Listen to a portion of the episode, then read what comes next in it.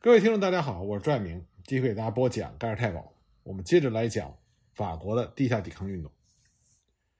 法国共产党和受自由法国运动影响的秘密军一样，随着战事的发展，法共到了1943年底，也在法国北部占领区以及南部的自由区发展成了一支不容小视的抵抗力量。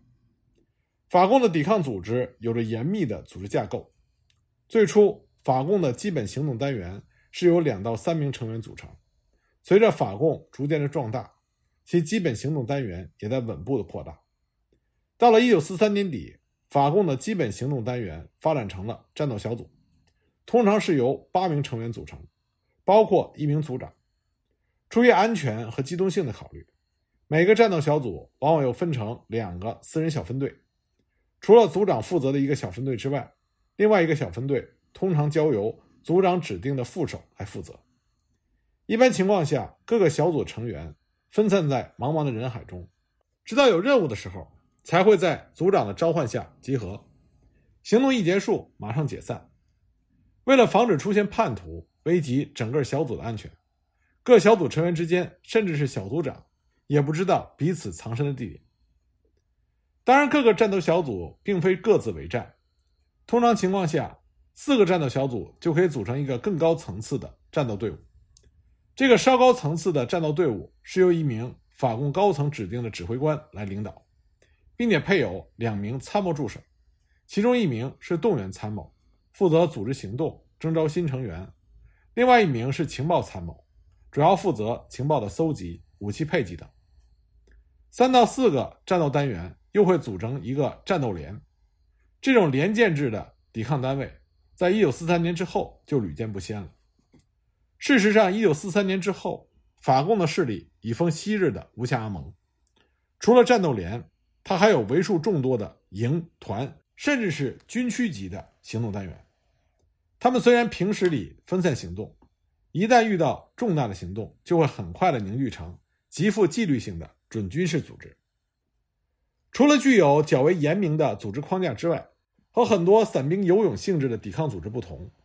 法共领导的抵抗力量在1943年已经开始具有明显的军队意识。比如说，法共在每个较大的战斗单元中，将原来的两个参谋提升为三人小组，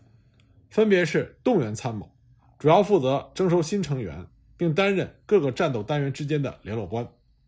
计划参谋，主要负责抵抗行动的计划组织以及新成员的培训工作。还有一个是技术参谋，主要负责情报的搜集、装备的配给以及医疗救护等等。另外，为了保密以及便于管理，法共还为每个组织甚至是重要的成员设置了代号。许多组织的代号甚至到了1944年法国光复之后都没有解密。不过有一点很有趣，虽然法共大多数的时候保持的是独立的立场。但他们却经常服从自由法国运动领袖戴高乐的指令。历史学者们推测，或许法共是为了得到盟军的物资、弹药以及作战训练，才会如此的服从。但从全局来看，这的确是法国抵抗运动的一大幸事。公正的来讲，在法国全民抵抗运动中，法共的贡献是无可替代。总的来说，法共的抵抗策略非常简单。就是尽可能的打击德军，然后迅速的转移。他们经常以法国乃至他国游击运动的历史来鞭策他们。例如，他们的动员参谋总是会提及法国大革命时期朱安党人如何在旺代地区进行游击作战，提到1807年到1812年间西班牙游击队是如何英勇的抵抗拿破仑的统治，法国人民的武装如何在1870年到1871年普法战争中。写下自己的名字，还有就是在西班牙内战中，国际旅是如何立下了战功赫赫。这种动员的确起到了很好的效果，法共的抵抗成员总是勇于献身，而且前仆后继。法国刚沦陷的时候，法共的主要抵抗活动仅限于边远地区，但是到了1943年，他们大无畏的敌后作战精神已经成为整个驻法德军的梦魇。例如，他们在满载德军士兵的卡车上安置炸弹，向巡逻在巴黎大街上的德国巡逻队投掷手榴弹，也会在德国军官经常入住的宾馆安置定时炸弹，甚至还会掀翻德军运兵列车的铁轨。正是法共这种神出鬼没的袭击行为，使得每一个在法国的德国人人人自危，甚至不敢在没有武装护卫的情况下单独外出。不管怎么说，法共至少向全法兰西证明，日耳曼人并不是刀枪不入的超人，也不是无所畏惧的高等民族。一九四三年十月，经过戴高乐和 O.R.A 的领导人吉拉德将军的相互妥协，O.R.A 和秘密军实现了合作。通过反复的磋商，法共抵抗组织也加入了进来。一九四三年十二月二十九日，自由法国领导的秘密军、O.R.A 还有法共宣布共同接受一个三人小组的统一领导。紧接着，一九四四年二月，三支抵抗组织就成立了著名的法国内地军。三月二十三日，在盟军最高统帅艾森豪威尔的倡议下，自由法国运动的领袖皮埃尔·科内西将军从被解放的法属阿尔及利亚潜回到法国本土，领导新成立的内地军。但是，为了避免权力过于集中，盟军最高统帅部也在内地军中成立了内地军总参谋部。最初，科内西是通过特种作战指挥所行使指挥权。不过到了后期，科内西几乎被内地军总参谋部架空，特别是一九四四年八月二十一日巴黎大起义在即，法国内地军甚至是整个内地抵抗组织的指挥权，完全是由内地军总参谋部来控制。但不幸的是，盟军最高统帅部，特别是英美政府，从来就没有信任过坚持战斗的法国人，因此他们从没有向法国的内地军透露过丝毫关于盟军未来。对德作战的战略和计划，曾经在美国战略情报局 （OSS） 服役，后来成为中情局长的威廉·卡西曾经回忆说：“盟军最高统帅部，特别是美国方面，从来没有完全信任过法国的内地抵抗组织。在美国人看来，这些抵抗组织能做的，无非是进行反德宣传这样的小打小闹，最多就是获取情报。对于在军事上击败纳粹。”这些散兵游勇根本指望不上，因此，对于大规模的作战行动，盟军最高统帅部通常只会习惯性的忽视法国内地军。事实上，即使是戴高乐本人，在一些大型作战行动前夕，他也经常被蒙在鼓里。例如，在诺曼底登陆之前，英国首相丘吉尔直到六月四日才通知的戴高乐，这还是因为盟军需要自由法国军队。作为登陆的第一梯队，对此戴高乐敢怒而不敢言，但却一直记恨在心。但是在一九四四年六月六日盟军登陆诺曼底之后，盟军的战略意图对于众多法国抵抗组织来说就不再是秘密了。六月九日，应艾森豪威尔的提议，盟军最高统帅部同意由科内西领导内地军参与盟军的行动。六月二十三日。艾森豪威尔签署了盟军对科内西的委任状，但同时他也要求阿尔及利亚的自由法国当局将内地军纳入其正式的军队编制。随即，内地军就开始了大规模的授衔运动，比如说，负责三十人小组的指挥员被授予少尉，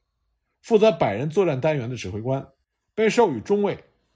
指挥三百人的被授予上尉，以此类推。这次授衔之后。盟军最高统帅部正式认可了法国内地军的正规军的地位，并对军官的资料进行了备份。但是德国人从头到尾都坚持法国内地军是非正规的武装暴民，拒绝承认其军人身份，因而被捕的法国内地军成员在集中营里享受不到国际公约认可的战俘地位。需要特别指出的是，在诺曼底登陆之前，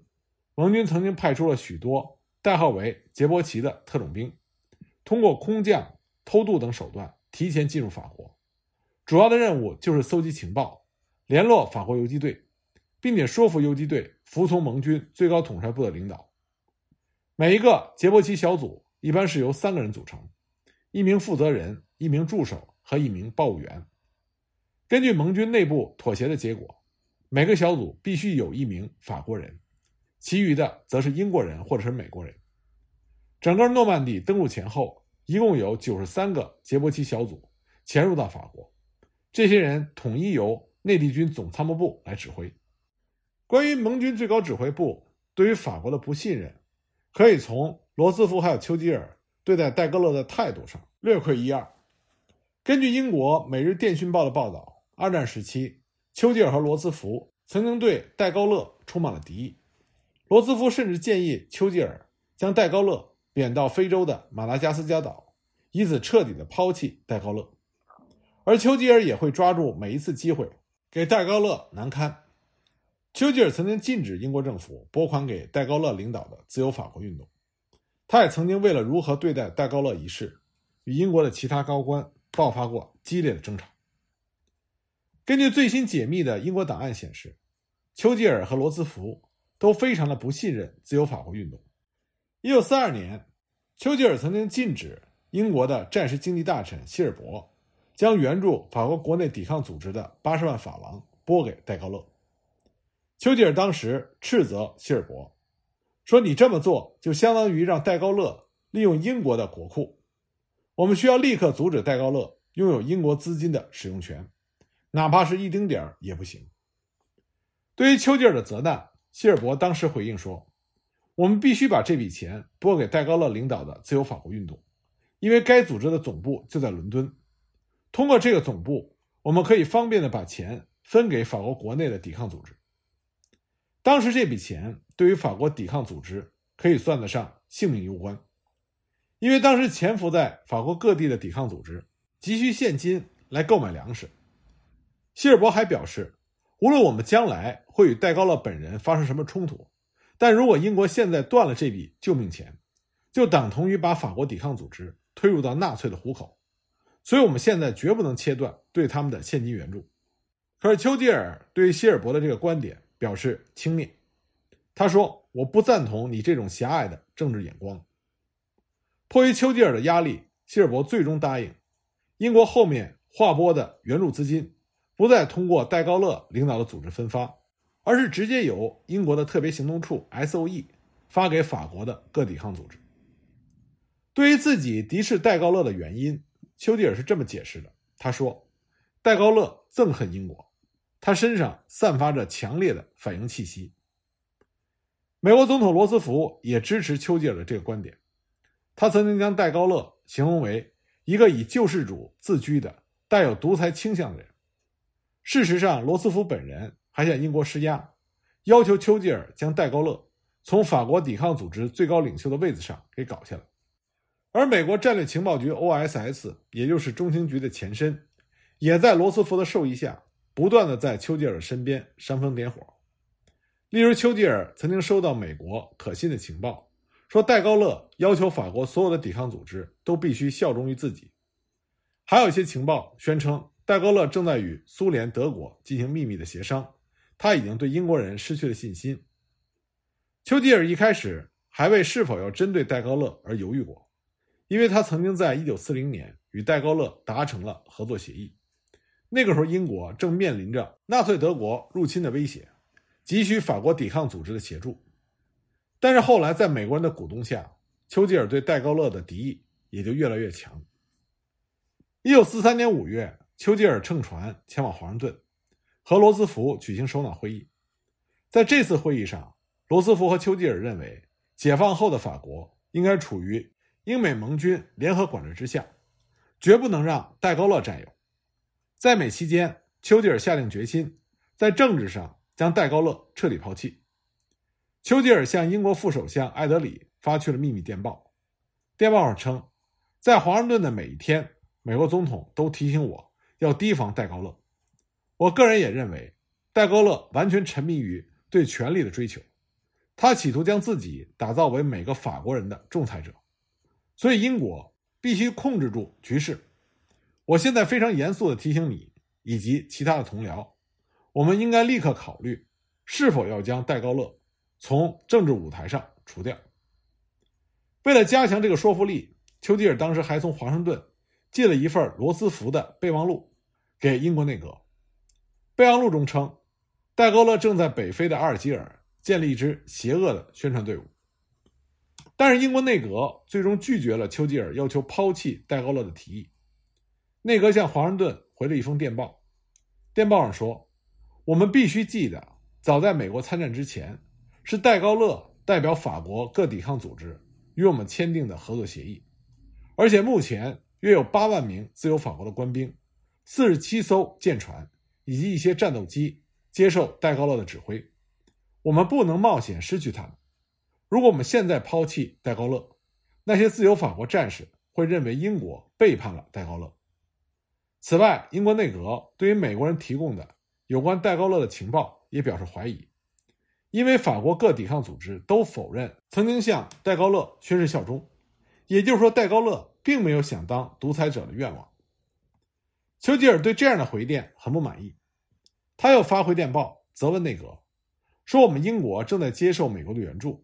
可你们却为了一个反对英国的法国人，让我承担破坏美英之间融洽关系的风险。不过，最终丘吉尔和罗斯福有关抛弃戴高乐的计划还是失败了。一九四三年夏，戴高乐顺利地成为了法国民族解放委员会的主席，成为当时法国抵抗组织无可争议的共主。